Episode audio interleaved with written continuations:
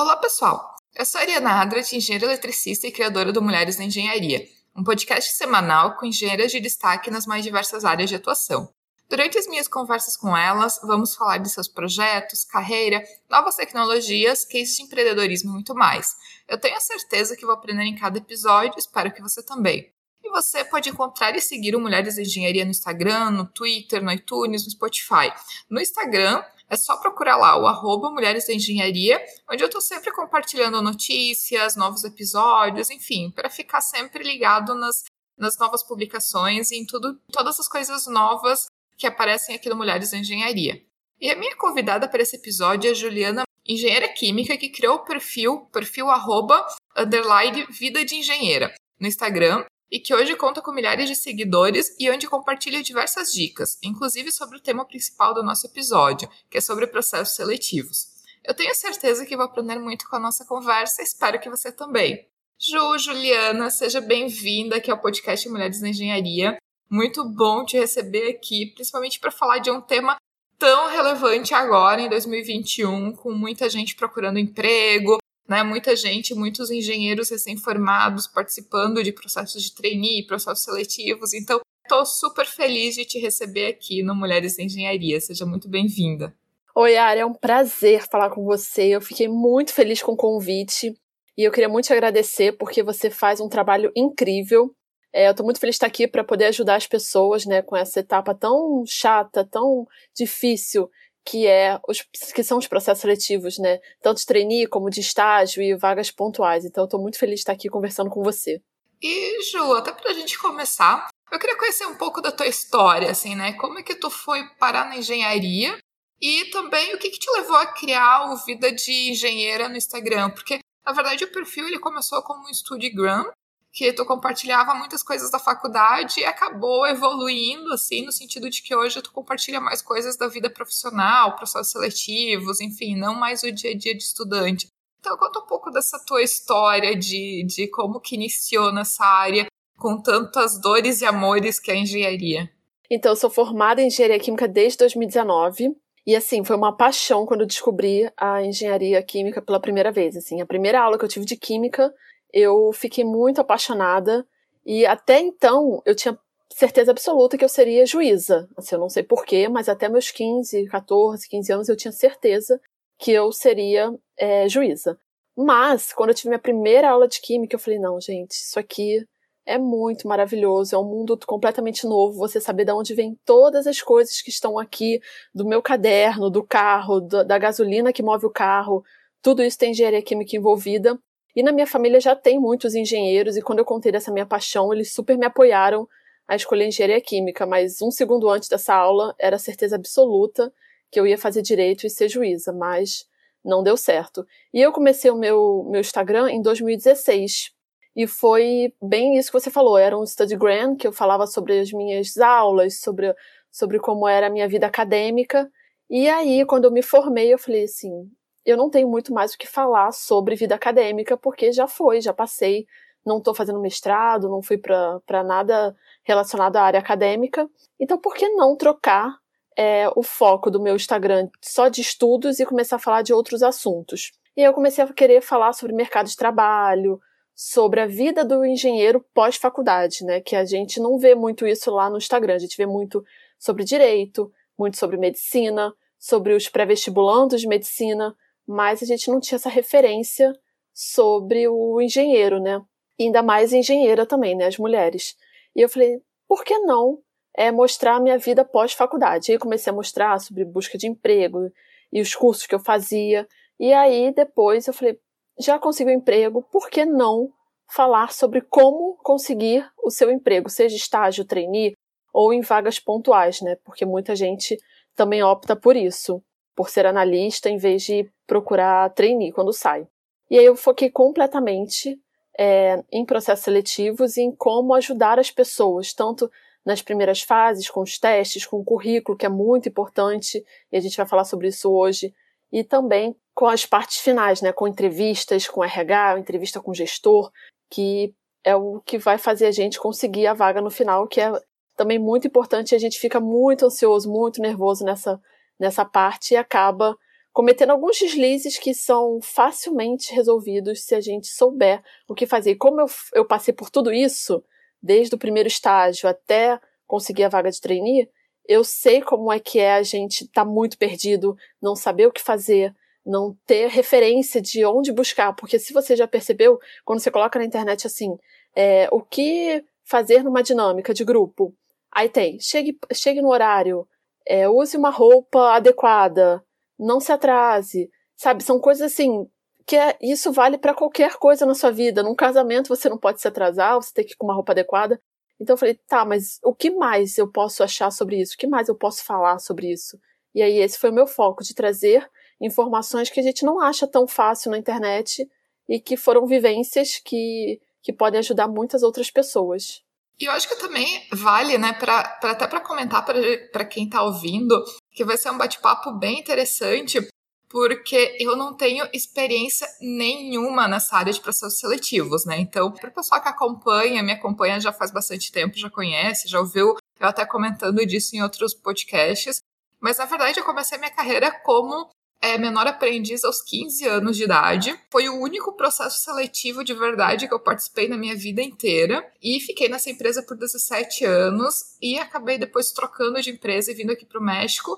E, essa, esse convite para vir aqui para o México, a única coisa que eu participei, na verdade, foram de três reuniões, né, três mini entrevistas por Skype. Então, eu nunca participei na vida de uma dinâmica de grupo, Nunca participei na vida de um processo seletivo, dessa parte de é, entrar em site se candidatando, é, fazer entrevistas presenciais assim em outras empresas. Nunca tive que chegar numa empresa preparada para fazer uma entrevista com RH numa empresa desconhecida. Então vai ser um bate-papo bem interessante, porque vai ser a Ju com uma super experiência nessa área e eu com uma experiência zero na área de processos seletivos, né? Então, vamos ver o que, que vai sair dessa conversa. Mas para começar, Ju, eu acho que o início de tudo, na verdade, eu acho que antes de poder se candidatar num processo seletivo, eu acho que a gente tem que pensar em como preparar um bom currículo, né?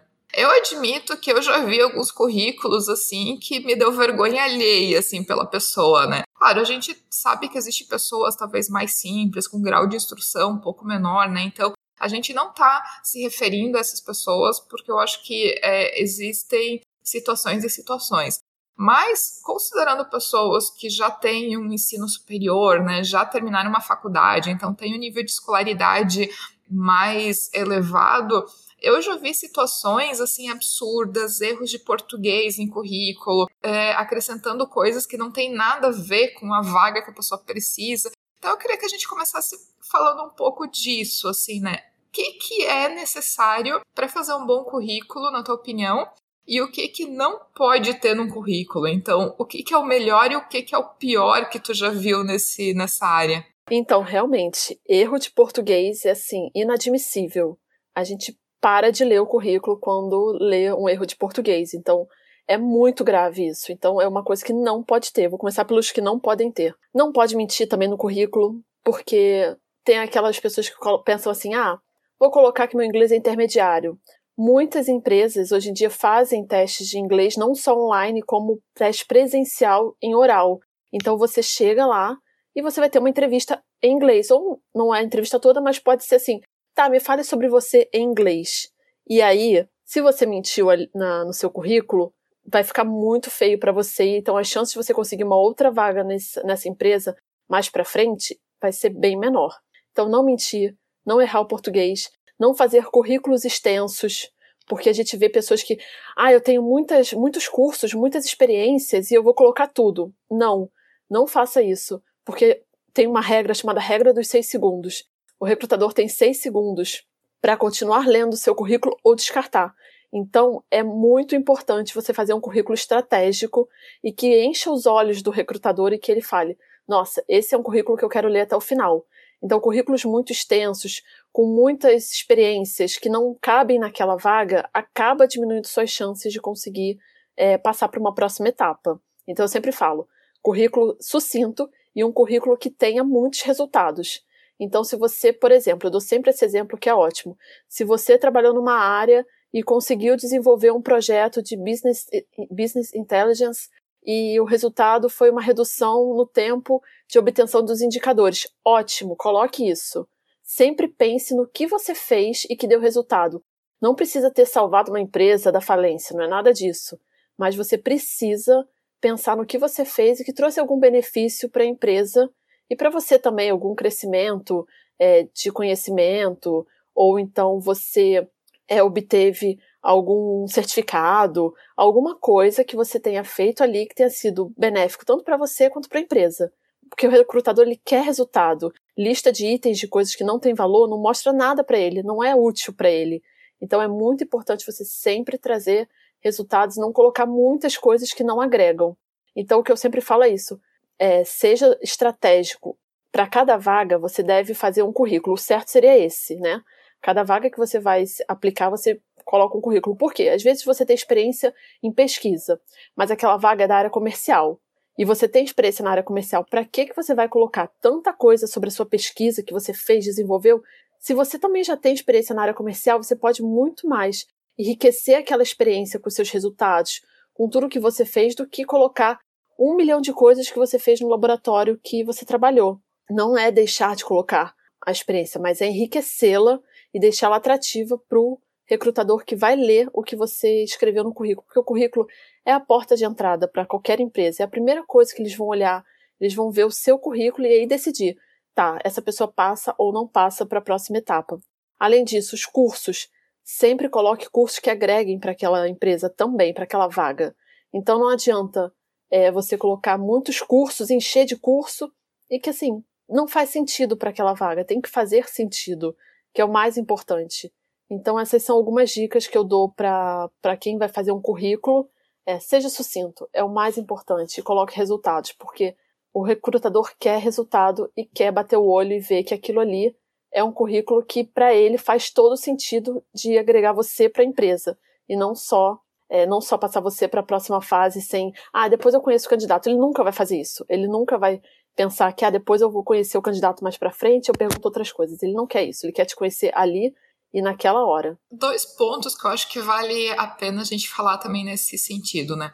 Um, eu queria a tua opinião. O que, que tu acha da pessoa, às vezes, querer parecer, assim, legal demais no currículo e acabar colocando, por exemplo, hobbies, assim, não sei. É, ah, eu gosto de pescar nos finais de semana, ou eu pratico kickboxing, ou eu faço canoagem, não sei, qualquer tipo de. faço dança, não sei, qualquer tipo de hobbies, assim, que em teoria não tem muita relação com nenhuma vaga, por exemplo, numa área de engenharia, né? E outro ponto também que eu queria te, que tu comentasse é no sentido de às vezes é, as pessoas quererem ser criativas demais nos currículos, né? Eu lembro uma, uma dessas histórias que sai na mídia de uma menina que é, mandou o currículo dela numa, num, num rótulo de Coca-Cola, por exemplo, né? E esse tipo de coisa de currículos super criativos e, ou então fazer um currículo com muito desenho, muita cor, muito chamativo, né? Que acaba parecendo quase um trabalho de criança. Então, como saber o, o, quando que menos é mais? Quando que não deveria ser nem tão criativo e não deveria também agregar esse tipo de informação que não é nem relacionado a cursos, mas a interesses pessoais que talvez não caberiam num currículo numa área de engenharia? Então, eu acho que quando a gente coloca assim um hobby, é mais quando você não tem muitas experiências. Por exemplo, você não tem experiência nenhuma. Você nunca trabalhou, nunca fez nada.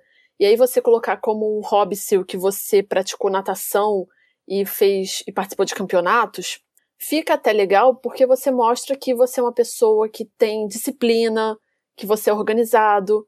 Então isso é legal para os casos de pessoas que não têm nenhuma outra é, experiência para colocar no currículo, mas eu não aconselho colocar esse tipo de coisa, só se você realmente não tiver é, nenhuma experiência. Aí fica em cargo da, da pessoa colocar, mas se tiver experiências, não coloque hobbies, porque não agrega para vagas, como você disse, de engenharia. Eles não querem saber se você pratica natação, se você fez campeonatos, ganhou medalha, isso para eles não importa.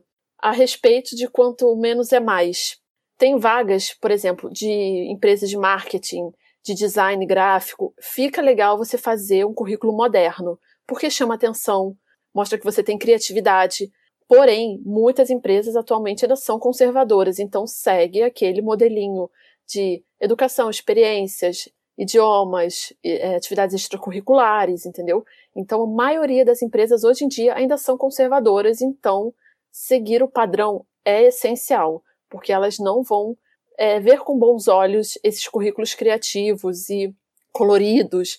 Por exemplo, eu já apliquei para uma empresa na Holanda que o currículo eu fiz basicamente no Photoshop, porque a, a própria responsável pela vaga falou: olha, é um currículo bem criativo, vou te passar um modelinho mais ou menos aqui da empresa.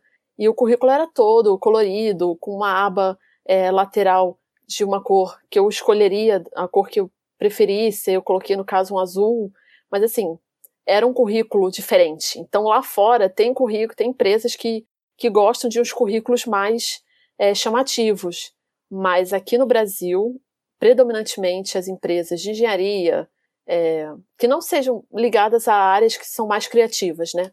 É aquilo, menos é mais. Então, currículo sucinto, aquele preto e branco, simples, com um cabeçalho, né, que é endereço, não, não precisa botar o endereço completo, com número, apartamento, nada disso, mas o seu nome, endereço, telefone, seu e-mail e o seu link do LinkedIn. Pronto. Não precisa encher o seu currículo com frufrus, que eu chamo, porque aqui a gente é mais conservador nesse sentido. Então, quanto menos, melhor. E aproveitando também essa tua última fala, né, um lembrete para quem está procurando vaga e está em processo seletivo, mantenham seus LinkedIns atualizados, né, pessoal? Caprichem na foto de perfil, mantenham o seu LinkedIn como uma vitrine, porque justamente enviar o currículo com o link do LinkedIn é onde o profissional, ele, o recrutador, ele vai poder talvez ter mais informações desse profissional. É, outra coisa que é importante comentar, e eu acho assim, cada um faz o seu julgamento, né? Mas é ter muito, muito cuidado com as redes sociais, porque é cada vez mais os recrutadores eles estão é, buscando as pessoas nas redes sociais e vendo quais são os teus gostos, né? Se tu tem posicionamentos muito radicais na tua vida pessoal, né? Por mais que a gente pense que isso talvez não deveria fazer parte de um processo seletivo, a realidade é que cada vez mais está fazendo e os recrutadores eles estão de olho no que é, tu anda falando em, em, em outras redes, não somente é, no que está no teu currículo. Então fica a dica, cada um faz o seu julgamento, né? Mas eu acho que vale a pena salientar esse detalhe. E Juliana, então agora continuando, a gente já tem o nosso currículo pronto, né, caprichadinho, sem erro de português, pelo amor de Deus, né, bem feitinho. E a gente vai no pro processo seletivo. Então, como é que funciona? Quais são as etapas? Onde começar? Né? Imagina alguém que está ali no seu último ano de faculdade, tendo que procurar o que, que vai fazer depois que acabar as aulas, né? Por onde começa? Então, dá essa introdução inicial, né? O que fazer? Primeira coisa, você fez o seu currículo, então já deu o primeiro passo. E aí você vai começar a procurar vagas em vários sites. Tem diversos sites para você achar. E aí você vai começar a aplicar para essas vagas.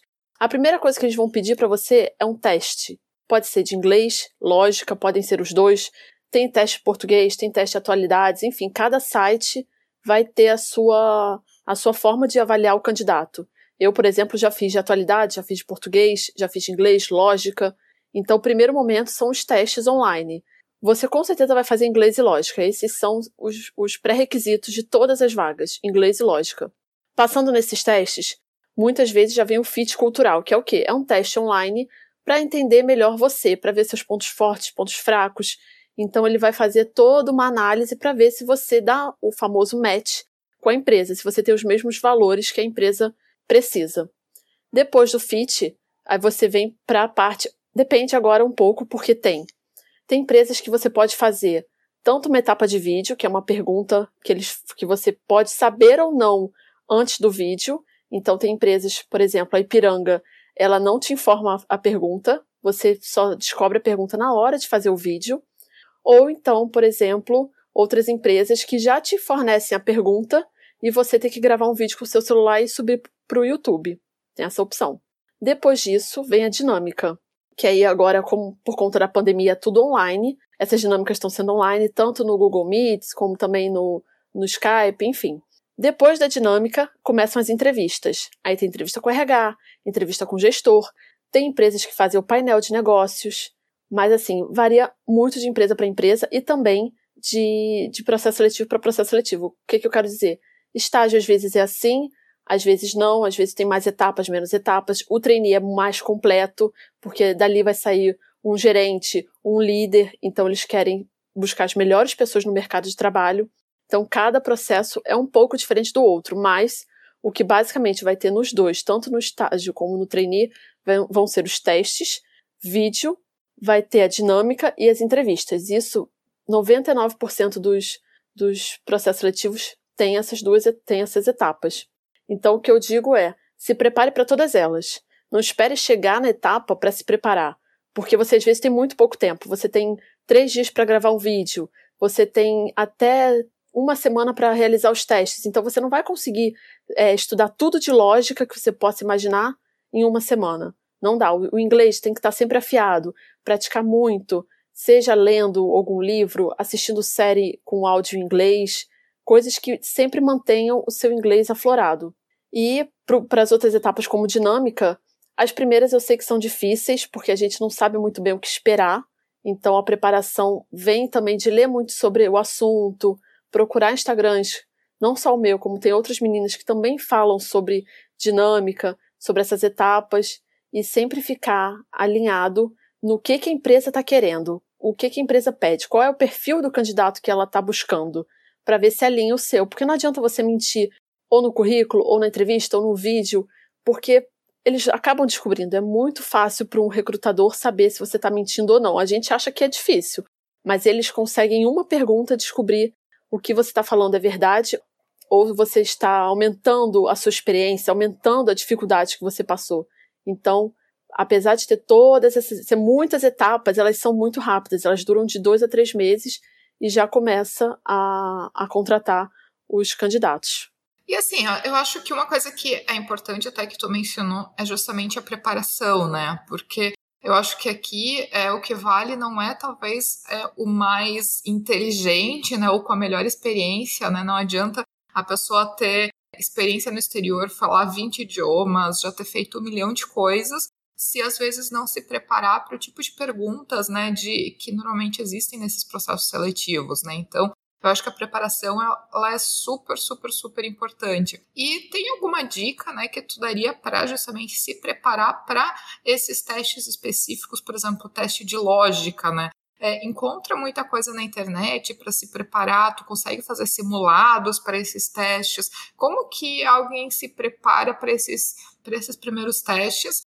E claro, né, deixar aquele puxãozinho de orelha para quem ainda não tem o inglês mais ou menos decente, porque hoje em dia tem muitas maneiras de estudar inglês de graça pela internet. Dinheiro hoje em dia eu considero que já não é mais o fator decisivo para para algum engenheiro tá falando inglês ou não tá falando inglês, né? Tem muita opção gratuita para se estudar.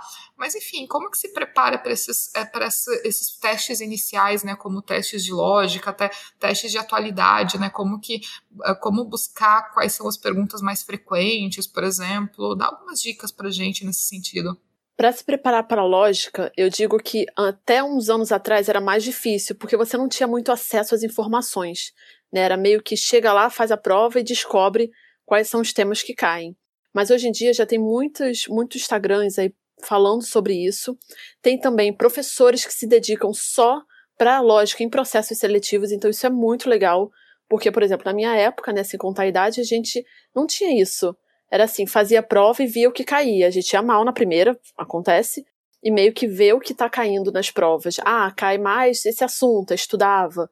Mas hoje em dia não, a gente tem muitos professores aí que se dedicam a ensinar lógica para processos seletivos. Isso é muito bom. Então, se jogar no Google, vai achar fácil. YouTube também tem muitos professores falando sobre isso. Tem páginas que só falam sobre os temas que caem na prova de lógica. Tem empresas também que já colocam alguns tópicos que são cobrados, isso também é bem legal, que te facilita a revisar, né? Porque estudar não vai dar tempo, mas revisar o que você já estudou. E hoje em dia está mais padronizado assim a prova. Então são temas que caem mais ou menos em todas, que fica mais fácil de você conseguir se preparar para a prova em si. mas tá bem mais fácil hoje, Ari, você conseguir é, buscar esses assuntos do que antigamente, porque antigamente poucas pessoas falavam sobre isso, poucas pessoas tinham acesso a essas informações e hoje não. Hoje é mais difundido e tem mais formas de você se preparar. Tem muitos simulados na internet, tem esses professores que fazem um dia de simulado, então você faz a prova online, é, ele disponibiliza um PDF, você faz e aí, 5 da tarde, você consegue ver a resolução dele ao vivo no YouTube. Isso é muito, muito legal, porque até poucos anos atrás não se tinha isso. Então, eu acho muito bom você pesquisar muito no YouTube, Google, Instagram, tem professores também que falam sobre isso, eu sigo alguns. Então, faça, faça essa busca que hoje em dia está muito mais tranquilo. E o inglês, como você falou, assim, o intermediário hoje em dia é o mínimo que você precisa. E como você também disse, não precisa gastar fortunas em cursos, tanto online como presenciais, caríssimos, que já, já foi o tempo disso, né? Hoje em dia tem muitos cursos gratuitos, tem plataformas que ajudam, tem formas de você melhorar o seu inglês de conversação sem pagar também. Então, eu acho que agora é o querer, é você correr atrás e buscar a melhor forma de se preparar, sendo que está tudo na internet, é só você querer. E tu tem alguns exemplos, assim, de processos seletivos até que tu participou, que tu já viu, até para comentar pro pessoal, assim, e, e para quem talvez ainda não tá participando de processos seletivos, para conhecer um pouco e, e ter uma ideia mais ou menos do que, que as empresas elas estão pedindo nos seus processos? E antes da gente entrar depois na questão da dinâmica, né? Porque eu acho que dinâmica de grupo é, um, é uma situação à parte, mas antes ainda da dinâmica, assim, de, de outros tipos de desafios e e, e partes de processo que talvez valha a pena comentar. O que eles buscam muito é saber se você conhece a empresa. Tanto nas minhas, uh, nas minhas experiências, quando eu estava na faculdade, como quando eu saí da faculdade na busca do trainee, sempre tem uma pergunta: e aí, o que, que vocês conhecem da empresa? Quando você fala tudo que você conhece, fica muito mais chamativo para o recrutador. Ele olha você com outros olhos, porque ele fala, ele pensa: nossa, ela está procurando, ela está é, querendo conhecer a empresa, ela sabe, sabe sobre o nosso segmento. Então eu sempre falo, busque muito sobre a empresa, porque eu já tive é, experiências desse tipo, que eu chegava na, na, tanto na dinâmica ou na entrevista com o RH, ele perguntava, e aí, o que, que você conhece da empresa? Por, que, por que, que você escolheu trabalhar aqui? Essa pergunta é muito importante, tanto quanto a pergunta de, me fale sobre você. As pessoas acham que é só chegar na hora e falar meia dúzia de palavras e que, ah, vou contar sobre minhas experiências. Não, eles querem saber mais, eles querem saber sobre você, suas habilidades. Quem é você? O que, que fez você chegar até ali? Então é muito importante você se conhecer. O autoconhecimento é tudo. Todas as vagas de, de trainee e estágio pedem muito isso, que você tenha um autoconhecimento elevado, que saiba seus pontos fortes e pontos fracos, que conheça muito bem a empresa, o segmento. Então eu sempre falo, até no meu Instagram, eu falo, vocês precisam fazer as pastinhas das empresas. Ah, vou me candidatar para a empresa A. A empresa A e coloca tudo que sabe sobre a empresa A, coloca um arquivo dizendo o que que você tem que pode agregar naquela vaga e dizer também por que que você está querendo aquela vaga, o que, que tem de comum entre vocês. Então, eu acho muito importante você sempre fazer essa organização dos processos seletivos, senão você acaba se perdendo. Você já não sabe qual o perfil que, que aquela empresa pedia, porque, porque quando chega na, no final das inscrições, às vezes a empresa tira do ar aquela página inicial que diz tudo sobre a empresa, que diz o, qual o perfil do candidato que eles estão querendo. Então, já salva. Se inscreveu? Salva aquela página para você já ter em mente, ah, eles querem uma pessoa criativa. Não, eles querem uma pessoa que seja, é, que saiba falar mais em público. Enfim, o que, que eles estão querendo? Como é que eles, eles querem uma pessoa que consegue trazer resultados, eles querem uma pessoa. Resultados eles sempre querem, né? Mas eles querem uma pessoa com boa resolução de problemas. E é ali que você vai montar todo o que eles chamam de pitch, né? Que é todo a sua, o, seu, o seu quem sou eu. Ali que você monta ele de acordo com o perfil que a empresa está pedindo. Então é muito importante isso. E até pouco tempo atrás também as pessoas esqueceram um pouco do, do famoso pitch, que é essa, essa pergunta: quem é você? que é muito importante, e ali faz toda a diferença. Que é a primeira coisa que, se, que perguntam para você em dinâmica, entrevista. Então ali você já dá um pontapé inicial para falar bem e para mostrar quem é você e por que, que aquela empresa precisa contratar você, o que, que vocês têm em comum. Então, nas minhas experiências, sempre teve isso. A primeira pergunta era sempre quem é você. Então, esteja muito bem preparado para ela. num texto entre dois e três minutos, que às vezes varia um pouco, eles podem falar. Me fale sobre você em dois minutos, e é contado no relógio. Ou me fale sobre você em três minutos, a mesma coisa.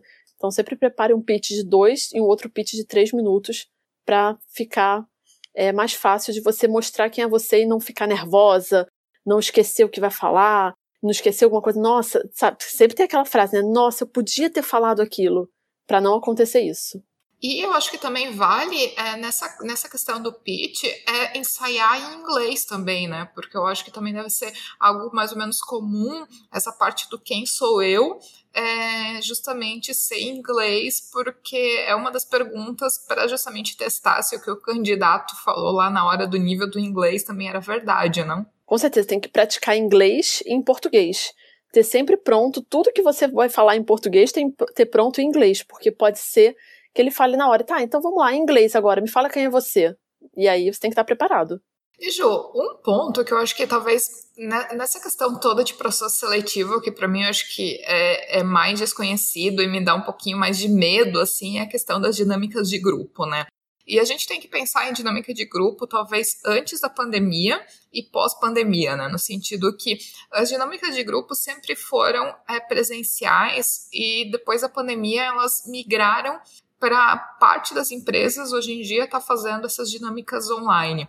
Então eu queria que tu comentasse especificamente desse ponto, dinâmica de grupo, é, de como é que funciona, quais são normalmente é, o tipo de dinâmica que as empresas é, realizam, quais são as características ou competências que elas estão buscando nos candidatos, né? E como que lidar, às vezes, com situações um pouco desagradáveis, sobre coleguinha que está querendo falar demais ou puxar atenção para ele, enfim, situações normais, né, da, de, da questão de dinâmica de grupo.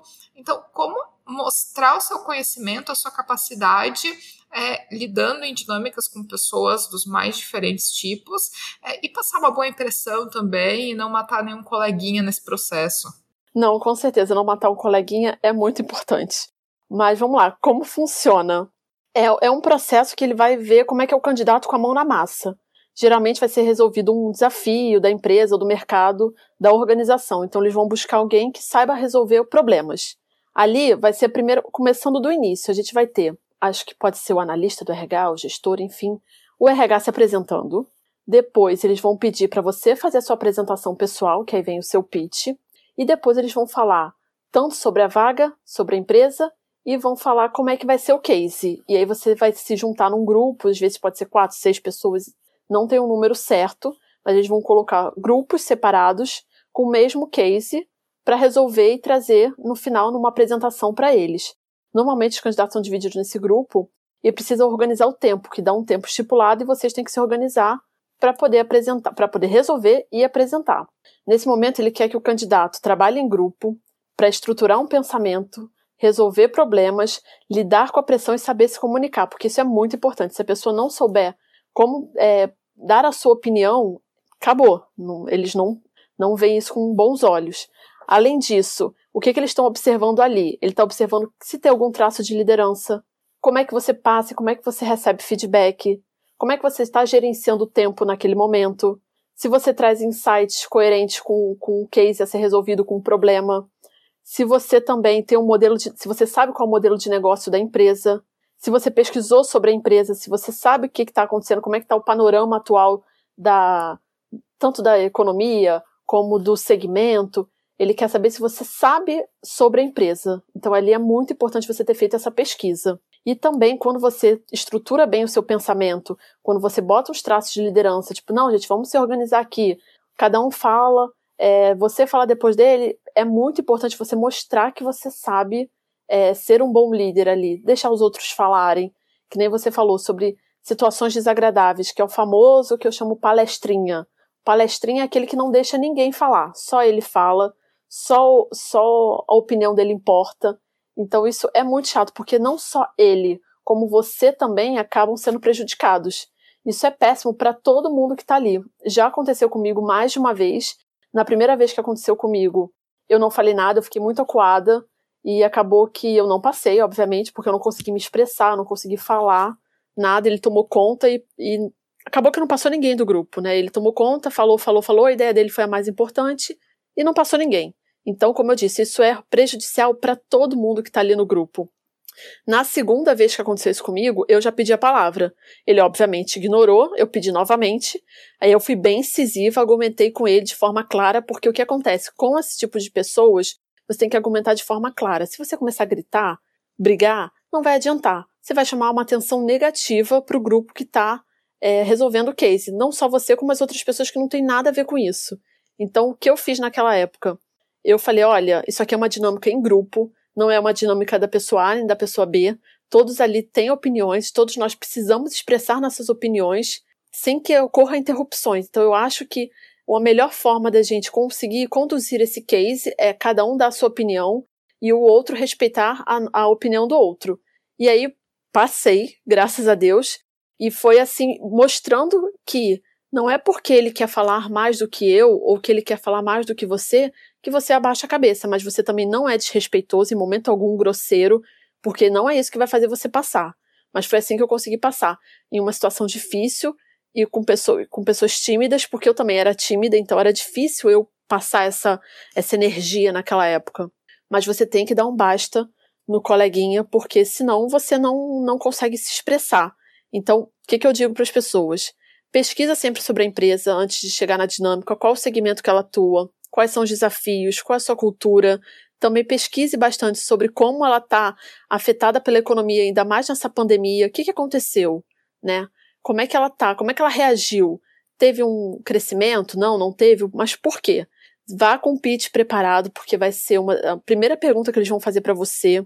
Quando chegar na dinâmica, você tem que analisar as pessoas do seu grupo, como elas estão se comportando, como elas estão trabalhando, né? Para entender, tem uma pessoa mais tímida, traz ela para o grupo, fala, não, então, Fulana, qual a sua opinião sobre isso? Porque às vezes a pessoa tem uma opinião muito incrível, mas ela tá tão acuada, tão tímida ou com medo do palestrinha que ela não fala.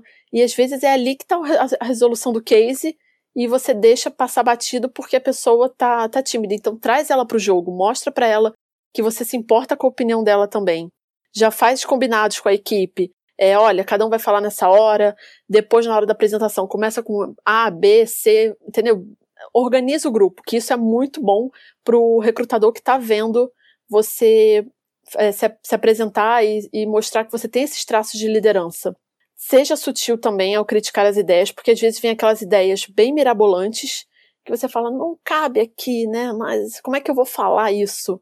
Seja sutil, tenha uma postura é, calma para poder lidar com todas as pressões que estão ocorrendo. Às vezes todo mundo quer falar ao mesmo tempo, então saiba apaziguar as pessoas também. Não reclame, não seja aquela pessoa que reclama, ai, deu pouco tempo, recrutador, pelo amor de Deus, não faça isso. Não reclame. Ali não é momento de reclamar. Puxe, como eu já falei, puxar a participação de todo mundo do grupo, porque as resoluções às vezes estão na pessoa que está mais quietinha. Não deixe de falar o que você acha, suas opiniões, suas ideias, porque o recrutador está vendo quem está falando, está vendo quem está se expressando, está vendo quem está puxando as outras pessoas, quem, quem tem esses traços de liderança ali que ele tanto busca. Importante também que você tenha uma apresentação estruturada para não ser aquela apresentação que Fulano, agora é você que fala. Beltrano, agora é Não, não faça isso. Não passa. Não passa nem você, nem o fulano, nem o Beltrano. Não faça isso. Divida o tempo com calma para cada pessoa ter, ter o seu momento de se expressar e de falar o que que. qual foi o resultado daquele case. E não se esqueça também de se você for o primeiro, é melhor. É sempre melhor você ser a primeira pessoa a se apresentar. Mas, se você for a última, Saiba como fechar uma apresentação. Nunca termine com. É isso então. Isso acaba com você. Acaba. Porque parece que tudo que você falou é irrelevante. Não passa credibilidade. Imagina uma pessoa fazer um. um pensa no Barack Obama fazendo uma, uma palestra, alguma coisa, um pronunciamento, e no final ele termina com é isso. Não parece que diminui tudo que ele fala, tudo que, que ele expressou, todas as ideias dele, parece que diminui, que, que não tem relevância. Então é muito importante você trabalhar sua oratória para não terminar com então é isso, porque isso acaba com a sua apresentação. Dentro do tema oratória, né, eu acho que também vale a dica para preparação, né? Então tem várias técnicas de oratória. Eu lembro que no passado eu fiz até um treinamento de oratória e uma das coisas bem interessantes é a pessoa fazer, né, uma apresentação, simular em casa uma apresentação e começar a se filmar. E com base nessa, nesse vídeo, a pessoa começa a perceber muitas coisas, né? Ou que gesticula demais, ou que fala de uma maneira que talvez não passe tanta confiança. Enfim, a pessoa consegue perceber erros que talvez ela não perceberia quando ela está falando algo, fazendo alguma apresentação. Então, eu acho que também é uma dica bem interessante. É isso, se puder, simule umas apresentações, né? Se filme e faça uma avaliação nisso e dá uma pesquisada também de técnicas de oratória, até para ver como é, começar uma apresentação, como terminar uma apresentação, a parte de gestos, né, de voz, né, de não parecer às vezes muito agressiva. Tem vários tipos de técnicas que podem ser empregadas e que eu acho que ajudariam bastante nesses, nessas situações. Concordo plenamente. Eu acho que você, quando se filma, você vê o que você está fazendo. Às vezes você fala, ah, eu não mexo muito os braços. Quando você vai ver o vídeo, você mexe muito. Ou você fica com o braço colado no corpo e só mexe a mão. Você tem que soltar, ter uma postura mais leve. Então são várias coisas que você só percebe quando você grava um vídeo. Você vê também seus tiques de fala, né? Né? Então, tipo, você vai perceber isso só durante a gravação. Então, eu acho muito, muito importante você realmente se gravar para entender quais são os pontos que você deve melhorar na sua apresentação pessoal na frente um recrutador, do seu gerente, do seu futuro gerente, enfim. E também outro, agora me lembrei de outro, outro ponto também, que é cuidado com a apresentação pessoal, né, gente? é cuidado com a roupa, as gírias. Eu acho que são coisas básicas que talvez nem, nem seria necessário mencionar aqui, mas eu acho que é importante, né? É, se vista de maneira adequada. Dentro da área de engenharia, a gente sabe que é, ainda existe muito conservadorismo, né? Então, vá com uma roupa mais adequada, não tente inovar tanto, porque afinal de contas aqui o objetivo principal é realmente ser contratado pela empresa. Então, passe uma boa imagem, né? Fale de uma maneira mais clara, limpa, sem muitas gírias. É, mesmo que no dia a dia goste de usar determinados termos, mas eu acho que também não cabe dentro de um processo seletivo. Sim, eu vi uma dica boa que era entre no LinkedIn da empresa e procure fotos, porque sempre tem algumas fotos de, de reuniões, de celebrações, alguma coisa desse tipo, e você veja mais ou menos como as pessoas se vestem. Ah, eles usam muita roupa social. Olha, os rapazes ali estão de terno e gravata. Não, os rapazes só estão de camisa social e calça. Entendeu? Eu acho muito legal você olhar no LinkedIn para ver como as pessoas se vestem naquele ambiente. E claro, usar o bom senso. Não vai entrar lá com uma blusa verde limão e uma calça laranja para as meninas, que também não vai ficar legal. Isso também serve para os rapazes, mas não ter esse essa chamar tanta atenção na roupa, porque não é legal. O legal é você chamar atenção com as suas habilidades, com a sua fala e não com a sua roupa. E Ju, tem alguma dica específica agora para essa fase de dinâmicas de grupo online, assim, é porque presencial, enfim, tu consegue ler muito mais as pessoas do grupo, né? Porque tem toda a parte de gestos, né? De linguagem corporal que fica mais claro. Mas quando a gente fala na, na pensa na, é, no online, é, eu acho que, por mais que tenha as vantagens do online, que a gente pode ver no nosso dia a dia e está muito claro, eu acho que também tem alguns pontos que se perde, né? Que é a questão exatamente de poder fazer uma leitura melhor de quem está participando contigo, enfim, vários aspectos. Então, que dicas que tu daria especificamente para a questão de dinâmicas de grupo que hoje está sendo feitas de maneira, de maneira online? Então, no online foi o que você falou, é um pouco mais difícil a gente ler as pessoas. Mas tem muitas salas que tem aquele levante a mãozinha, né? E você consegue chamar a atenção das pessoas dizendo: olha, eu quero falar. Mas corre o risco de ter o nosso amigo palestrinha que não vai deixar você falar. Então você tem que ser aquela pessoa que vai falar: gente, Larissa quer falar. Gente, Paula quer falar. Carlos quer falar. Você tem que ser a pessoa que organiza, porque mesmo que você não consiga ler os gestos das, das pessoas, você ainda consegue é, perceber se as pessoas estão falando ou não. Então fica muito a cargo de você trazer essas pessoas para o foco. Porque realmente online é, é, muito mais difícil. Presencial, você tem lá toda uma, uma postura, uma dinâmica de, de movimentos, de fala, que fica mais perceptível para o recrutador. Mas online você já não tem tanto isso, porque fica mais na, na nossa voz, na nossa entonação. Então tem que trabalhar muito isso, chamar atenção de forma positiva, com ideias com organização do grupo, do tempo, porque isso faz toda a diferença. Então, online tem que ser uma coisa mais chamativa para você, para o seu tom de voz, para quem você é, porque no presencial você tem um milhão de formas de chamar atenção. Eu vou até contar uma minha para o trainee que eu passei, que a gente tinha que montar uma flor com palitos de fósforo e foi muito engraçado porque a gente não conseguia deixar reto, não tinha nada para deixar reto. Eu abri minha carteira, tirei todos os meus cartões de crédito, joguei em cima da mesa, a recrutadora ficou desesperada. Pelo amor de Deus, guarda seus cartões. Eu falei, só guardo meus cartões quando eu passar nessa dinâmica. E aí, a gente começou a arrumar as coisas com os meus cartões. Eu não, eu não sabia nem se eu estava perdendo cartão, se alguém estava guardando, eu não queria nem saber. Eu falei, gente, a gente precisa arrumar isso aqui. E ali foi uma forma de chamar atenção para mim. Tanto que ela, ela brincava depois comigo e falava: Você parecia louca dos cartões de crédito. Eu falei: Sim, porque eu precisava chamar atenção de alguma forma, precisava concluir o meu case aqui, que era, num primeiro momento, montar essa flor aqui. E foi uma forma que eu achei. No online você já não tem isso, você não vai catar cartão de crédito, porque você não tem como. Mas você tem que fazer o quê? Vai ser por ideias, vai ser chamando a atenção de organização. Quem sou eu ali? O que, que, que, que, que a empresa quer? A empresa, a empresa quer uma pessoa muito organizada. Então, vamos lá, eu vou, vou organizar esse grupo, eu vou fazer isso, eu vou montar a apresentação, mas não foque só na apresentação, porque tem pessoas que falam assim, gente, eu vou ficar com a parte de montar a apresentação aqui no PowerPoint, e não fala mais nada, e não se destaca de forma alguma. Então eu acho bom você sempre pensar que não tem como me ver, né, assim, tem o um vídeo, mas não tem como eu me destacar de outra forma a não ser falando. Então a sua fala numa dinâmica de grupo online é muito importante. Então, chame atenção para isso. E considerando agora, né, que a pessoa seguiu todas essas dicas, né, foi super bem na dinâmica de grupo, é, a próxima fase normalmente ela é entrevista individual com alguém do RH ou com até o próprio gestor da área, né, onde são as vagas, enfim.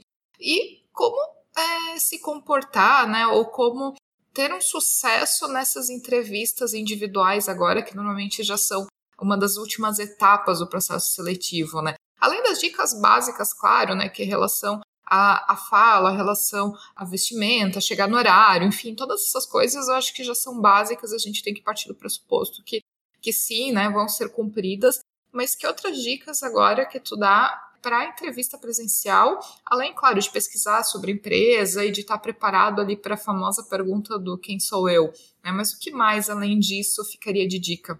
Então, na entrevista é aquele momento que você tem uma troca com o entrevistador. Ele vai te avaliar quanto candidato, com as suas habilidades, como é que você faz esse match com a empresa. Então é muito importante você estar preparado para várias perguntas do tipo: é, por que, que você quer trabalhar aqui? Você se identificou com a cultura? Quais são seus pontos fortes? Quais são seus pontos fracos? Então é muito importante você ter tudo isso em mente. O autoconhecimento nesse momento é super importante, que é o que vai definir ali quem é você pro, pro recrutador. Então você tem que saber por que, que você fez tudo o que você fez até hoje. Como isso faz sentido para a vaga que você está tá se candidatando? Como as suas experiências se interligam, né? Porque às vezes você pode ter tido várias experiências mas como elas se interligam? Em que momento você começou uma, começou outra? Por quê? Por que, que você fez isso? Saber também dos seus hobbies, que ele pode ter essa pergunta. Por que, que você gosta de fazer no seu tempo livre? Acontece muito de ter essa pergunta. E o clássico, né? Quem é você? Me fale um pouco sobre você. E quando eu falei em pontos fortes e pontos fracos, os pontos fortes as pessoas já têm em mente. Ah, eu vou falar sobre liderança, que eu sou um bom líder, que eu sei, eu sei resolver problemas, eu, eu lido bem com pressão. Tá, mas você tem que trazer também provas na sua fala de que você sabe ser um bom líder, que você trabalha bem sob pressão, em que momento você utilizou essas habilidades. Então tenha isso em mente na hora de fazer a entrevista, porque só falar, a gente pode falar um monte de coisa, mas a gente tem que provar na nossa fala que aquilo realmente aconteceu. Você é uma pessoa proativa? Tá, em que momento você foi proativo? E quando a gente fala de pontos fracos, a gente já dá aquele baque, né? Meu Deus, como é que eu vou falar dos meus pontos fracos sem parecer que eu não sou uma pessoa que merece a vaga? É, eu diria que a minha, a minha resposta preferida né, nessa pergunta, que eu acho assim absurdo, é qual é o seu ponto fraco? Ah, eu sou muito perfeccionista. Olha, essa é de chorar, de chorar. Essa é a pior resposta que você pode dar. Ou eu me preocupo muito com o meu trabalho. Ah, eu sou um workaholic. Não, isso não se responde na hora de falar dos seus pontos fracos. Tanto que eu já fiz uma entrevista para uma empresa de cerveja e eles falaram para mim: olha, qual é o seu ponto fraco? Só não me fala que você é perfeccionista. Ela já saiu falando logo de cara isso. Então, não fale. Esteja preparado para essa pergunta, porque pode acontecer dela, da, do recrutador ou da recrutadora perguntar o seu ponto fraco. Então, o que, que você vai falar? Ah, eu sou uma pessoa muito ansiosa. Tá, mas o que você faz para melhorar isso? Então é bom você já encadear, porque às vezes ele só pergunta qual é o seu ponto fraco. Ele não pergunta e o que você está fazendo para melhorar. Ele não fala isso. Ele só pergunta do ponto fraco. Você já embala e fala: olha, eu sou uma pessoa muito ansiosa, mas eu estou trabalhando isso com meditação, com terapia, enfim, com o que for, e eu já tenho melhorado bastante. Ou então, ah, eu, eu não consigo. É, eu não consigo, não. Pelo amor de Deus, não fale isso. Eu não gosto de falar em público. Aí você fala, mas estou praticando é, todos os dias, todos os dias não, mas estou praticando isso é, com curso de oratória, faço os vídeos em casa para tentar melhorar minha postura, minha forma de falar, meus vícios de linguagem. Então, eu sempre chegue com uma, com uma solução para o seu problema, para o seu ponto fraco. Que isso fica muito mais bonito, porque aí o recrutador vai olhar para você e dizer assim: nossa, ela tem um ponto fraco, mas ela está tentando melhorar esse ponto fraco. Então não fica uma coisa só, ah, eu sou ansiosa. O workaholic perfeccionista, nunca, nunca nessa vida. Mas as, as outras, é, os outros pontos fracos, acho super válido você falar e comentar: olha, estou fazendo tal coisa para resolver, estou trabalhando isso de forma X e Y, porque fica mais bonito para você e fica mais rico na concepção do recrutador ao ouvir você falar dessa forma. Então, sempre se prepare para isso. E também se prepare para quando vier perguntas que você não sabe responder. Por exemplo, se ele faz uma pergunta para você, qual foi o feedback negativo que você recebeu e como você lidou com isso? Às vezes você nunca recebeu um feedback negativo. A sua empresa, a empresa anterior que você trabalhava, não tinha essa política de dar feedbacks. Então seja sincero, nada de responder é, respostas mirabolantes. Só seja sincero e diga que você não passou por isso, que gostaria de ter tido feedbacks para entender o seu, melhor os seus pontos fracos e trabalhar neles.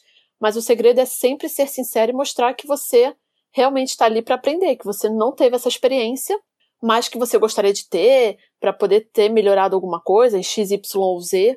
Mas sinceridade é tudo. Então sempre seja sincero nas suas respostas, mesmo quando você não souber o que responder, porque pode acontecer. Mas, Juliana, falando de sinceridade, né? É, e quando, numa situação, às vezes, em processos, eles podem perguntar das tuas experiências e empresas anteriores. E a gente sabe que existe, existem no mundo empresas e empresas, de empresas maravilhosas, empresas que não são tão boas assim. E quando muitas vezes a experiência que a pessoa teve é, na empresa anterior foi negativa. Falando de temas muito comuns hoje em dia, o, o, uma situação que uma engenheira trabalhava numa empresa que sofreu assédio e quis é, sair de lá, enfim, situações dessas.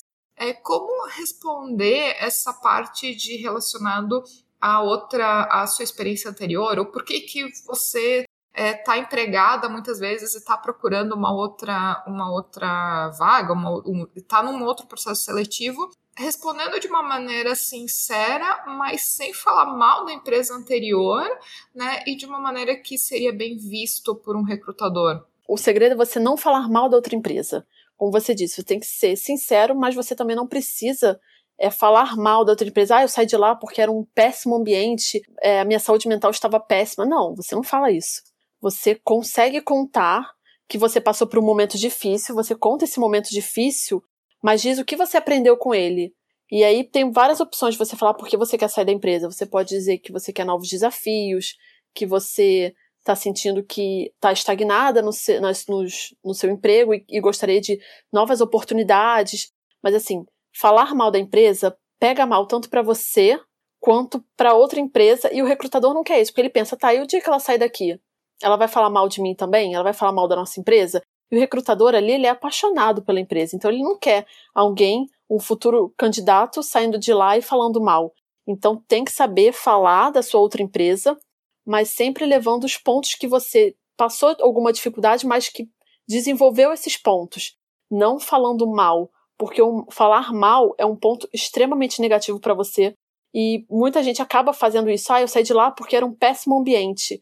Não, não fale isso. Diga de outra forma que você queria novos desafios, que você queria crescer na sua carreira, queria mudar de segmento, mas o falar mal não é muito bom aos olhos do recrutador. Então sempre tome cuidado na forma que você vai falar do seu antigo chefe, do, da sua antiga área, dos seus ex-colegas de trabalho, porque isso é muito pesado. Entrando no, no lado engenheiras, né, mulheres, é, a gente sabe que cada vez mais as empresas elas estão tendo cuidado na, nas perguntas que elas fazem nas entrevistas, mas ainda acontece muito de ter perguntas um pouco é, indelicadas no sentido de se tem filho, se é casado, mas quem que vai ficar com os filhos quando a pessoa está trabalhando, né? Enfim, perguntas que eu acho que, infelizmente, ainda são feitas é, num volume muito maior às mulheres do que aos homens, porque raramente se pergunta ao homem né, se ele tem filho e quem que vai cuidar dos filhos. Mas como lidar numa entrevista com esse tipo de pergunta? Né, como responder, não responder, assim, sem ser indelicado, sem passar uma má imagem ao recrutador. Então, que dicas tu daria para lidar bem com esse tipo de, de perguntas? E, por exemplo, mesmo, digamos, a pessoa tem dois filhos, né? Como mostrar uma imagem, talvez, de capacidade e que, enfim, o fato dos filhos, ela, a, a mulher ela vai ter a logística dela, né? De quem cuidar, como fazer. Isso, em teoria, não deveria atrapalhar em nada o processo de, processo de recrutamento dela, né? o processo seletivo, e também não indica que ela não é capaz de desempenhar uma função numa empresa qualquer. Eu acho esse tipo de pergunta muito é, muito ultrapassado hoje em dia, porque a gente sabe que as mulheres têm N formas de cuidar dos filhos sem precisar largar o emprego, sem precisar sair correndo do emprego para cuidar deles. Mas assim, eu acho muito, ainda muito ultrapassado esse tipo de pergunta. Tanto como você falou, esse, essa pergunta não é feita para os homens, é só feita para nós mulheres. Ah, e se seu filho ficar doente, quem vai buscar ele na escola? é o, é o tipo de pergunta que eu acho totalmente desnecessário. Mas a mulher tem que mostrar que ela tem, como você disse, toda a logística pronta. Não ser agressiva, né? Porque a gente é tida como louca quando a gente eleva a voz. Isso também é um absurdo. Mas mostrar que tem toda uma logística preparada para aquilo. E assim, muitas empresas hoje em dia, eu fico muito feliz com isso, que estão contratando mulheres que têm filhos, mulheres grávidas. Eu já vi até no LinkedIn algumas mulheres que estavam, que descobriram uma gravidez, já estavam com seis meses e conseguiram uma promoção. Então, eu vejo que as empresas estão mudando um pouco o foco de, ah, a mulher tem filho, ela é incapaz. Não, ela não é incapaz. Ela tem toda uma logística por trás. Ela tem uma mãe, ela tem, pode ter uma babá, dependendo do, do, do quanto ela tiver o poder aquisitivo dela. Mas tem toda uma logística por trás que vai ajudar essa mãe. Eu acho que a forma de responder isso é mostrar que você tem um suporte e que, se for necessário, você vai mostrar para ele que você tem uma logística por trás de tudo isso e que você sabe lidar com essas situações. Você não é mãe há um mês, você já é mãe tem muitos anos, ou mesmo que não seja 10 anos que você já é mãe, mas você já sabe como lidar com essas situações. Então, mostrar para ele que você tem uma organização forte, que você vai responder as perguntas dele de forma clara e que vai mostrar para ele isso, que você sabe como lidar com qualquer situação que venha a acontecer durante a sua, a sua estadia ali na empresa e o seu filho pequeno ou não sabe, você sabe como contornar essas situações. Então é muito importante você mostrar para ele que você tem tudo planejado, porque ele quer ali pegar você num ponto fraco, de você falar: "Ah, e se acontecer tal coisa?" Se você respirar um pouco mais fundo e falar não sei, ou então, ah, eu, eu na hora eu, eu vou ligar para. Se você começar a gaguejar assim, acabou. Ele vai dizer, vai, vai pedir muito para sair do trabalho. Então sempre mostre que não, você tem todo um planejamento por trás que você vai lidar com essa situação da melhor forma possível. E gente, imprevistos acontecem, não é não é só a mulher que tem que buscar a criança na escola, o filho porque ficou doente. Às vezes a mulher está viajando e é o pai que vai ter que buscar. E aí tudo bem, sabe? Isso, isso ainda é muito difícil de lidar com esse machismo em relação às mulheres que são mães e que parece que são, são mais perdidas, né? Mas são mais difíceis de colocar no mercado de trabalho por conta do filho. Não. Todo mundo tem aqui suporte, todo mundo consegue é, lidar bem com essas, com essas adversidades. E são adversidades. O filho não vai ficar doente todos os dias, não vai ser chamado na escola todos os dias. São momentos e que é normal para qualquer qualquer pai ou mãe. Eu acho que ainda uma última dica que eu daria com relação a processos seletivos, né? Eu acho que o processo seletivo também ele é um processo seletivo de, de mão dupla, né? Não é simplesmente a empresa selecionando é, um, um futuro funcionário, mas também a pessoa selecionando a sua futura empresa. É, e uma dica que eu dou principalmente para as engenheiras, né, que estão buscando colocação, é busquem no LinkedIn. O LinkedIn é uma ferramenta maravilhosa, né, onde a gente consegue ter muita informação sobre as empresas. Busquem é, no site das empresas e busquem também no LinkedIn o quanto que vocês encontram de mulheres em cargos de liderança dentro dessas empresas. porque isso vai dar uma boa é, ideia do como que é o ambiente de trabalho para as mulheres lá dentro.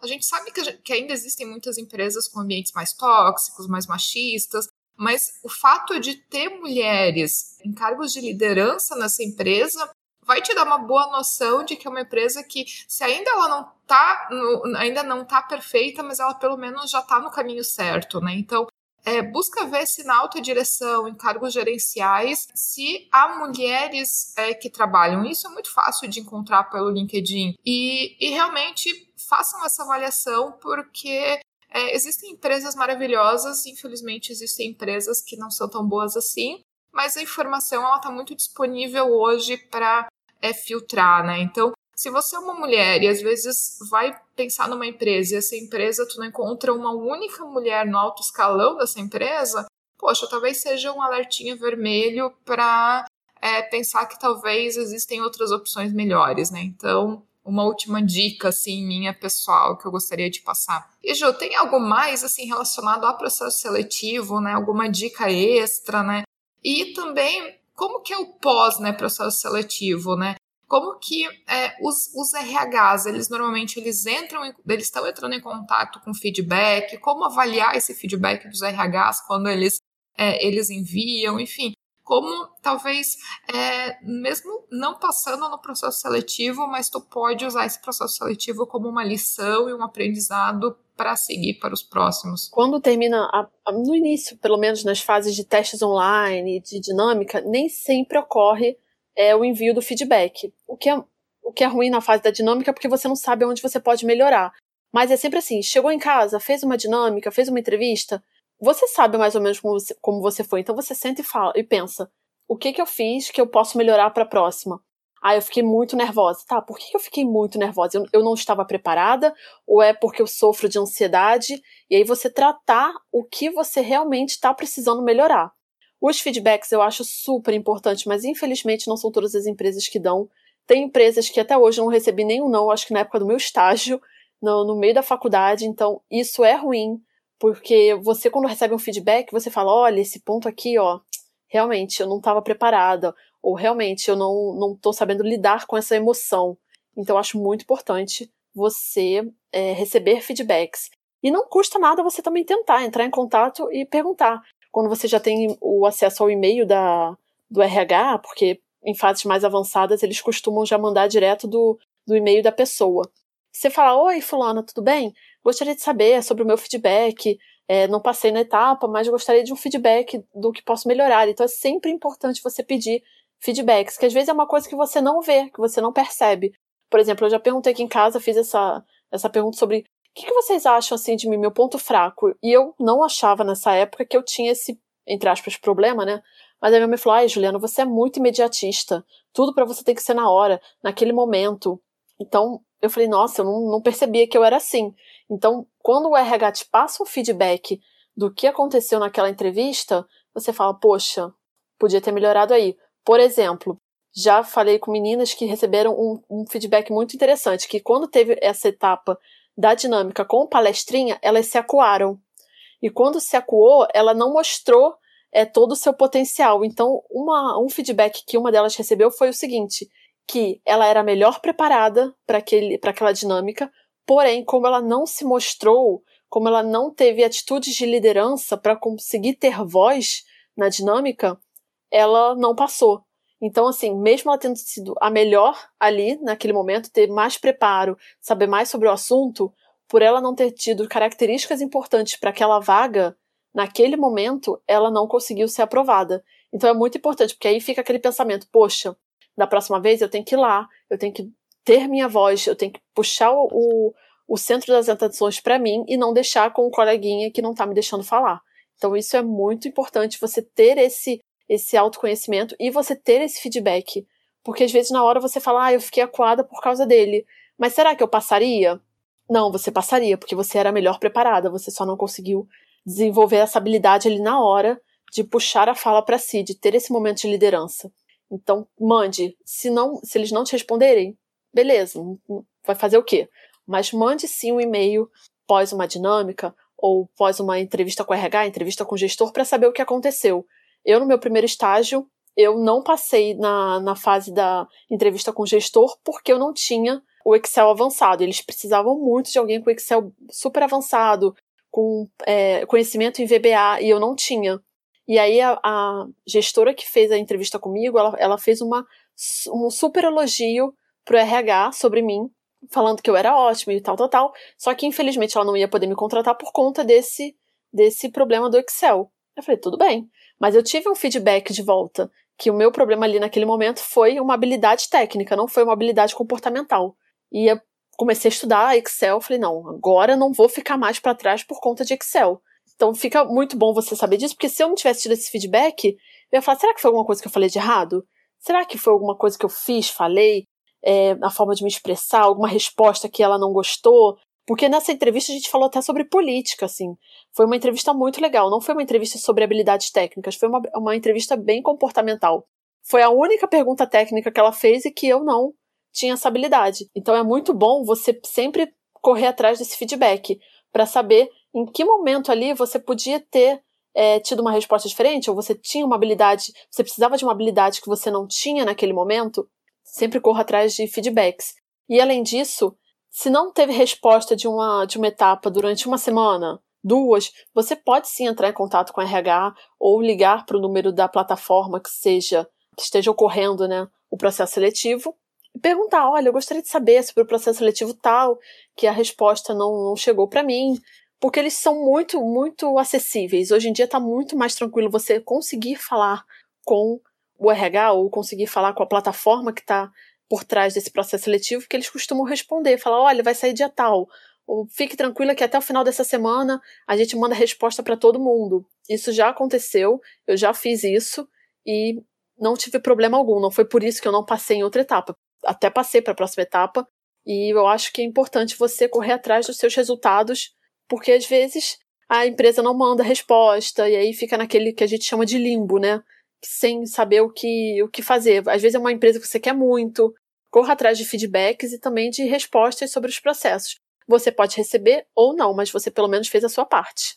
Super de acordo, eu acho que tem muito muitos detalhes, muitas dicas que a gente falou aqui e acho que já deu para dar uma boa uma boa ideia, né, para quem está se preparando, né, principalmente agora que a gente sabe que muita gente acabou perdendo emprego, né, por causa da pandemia, enfim. Acho que tem muita dica interessante, né, que a gente comentou durante esse, essa conversa. Eu queria deixar aqui o pedido para todo mundo ir lá no Instagram, seguir a Ju lá, porque ela compartilha muita dica interessante, né? Então é o arroba underline vida de engenheira. É, sigam ela lá, acompanhem todas as notícias, né?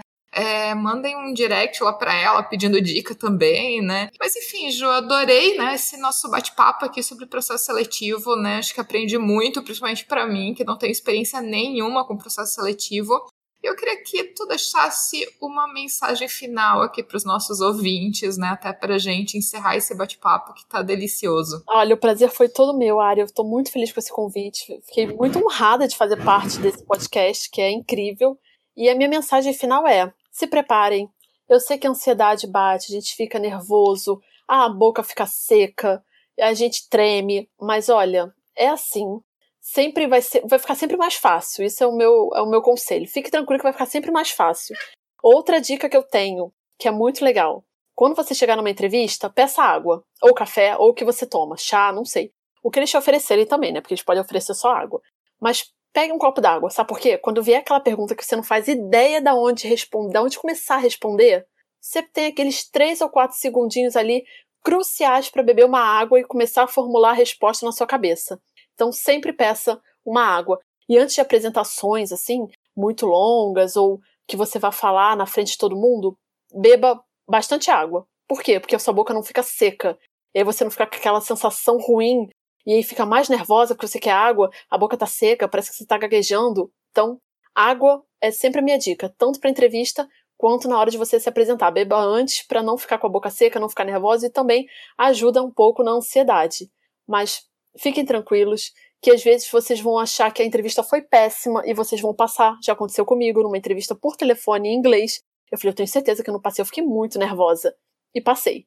Então, preparação é tudo, se autoconheçam, Pratiquem o autoconhecimento sempre, porque ali está a resposta de muitas das perguntas que vão ser feitas para vocês. Então, fiquem tranquilos que quando a vaga é para ser sua, ela é sua. Mas se prepare e qualquer coisa eu tô aqui, pode me mandar DM que eu sempre respondo e sempre estou ajudando, abrindo caixinhas de perguntas para tirar dúvidas de todos vocês. Obrigada, Ari. Ju, super te agradeço pela nossa conversa, pelo nosso bate-papo. Amei, amei, amei. Muita informação, muita informação interessante. É, e se você que está ouvindo tiver algum comentário, crítica ou sugestão, me envie um comentário lá pelo Instagram do Mulheres na Engenharia ou arroba Mulheres na Engenharia. Também aceito indicações de outras engenheiras, enfim, dicas, temas de episódios que gostariam de ver aqui no Mulheres na Engenharia. Só me mande uma mensagem lá pelo Instagram. E se você gostou desse episódio, ficarei muito feliz se puder compartilhar com outras pessoas que podem gostar também. Um abraço e até o próximo episódio.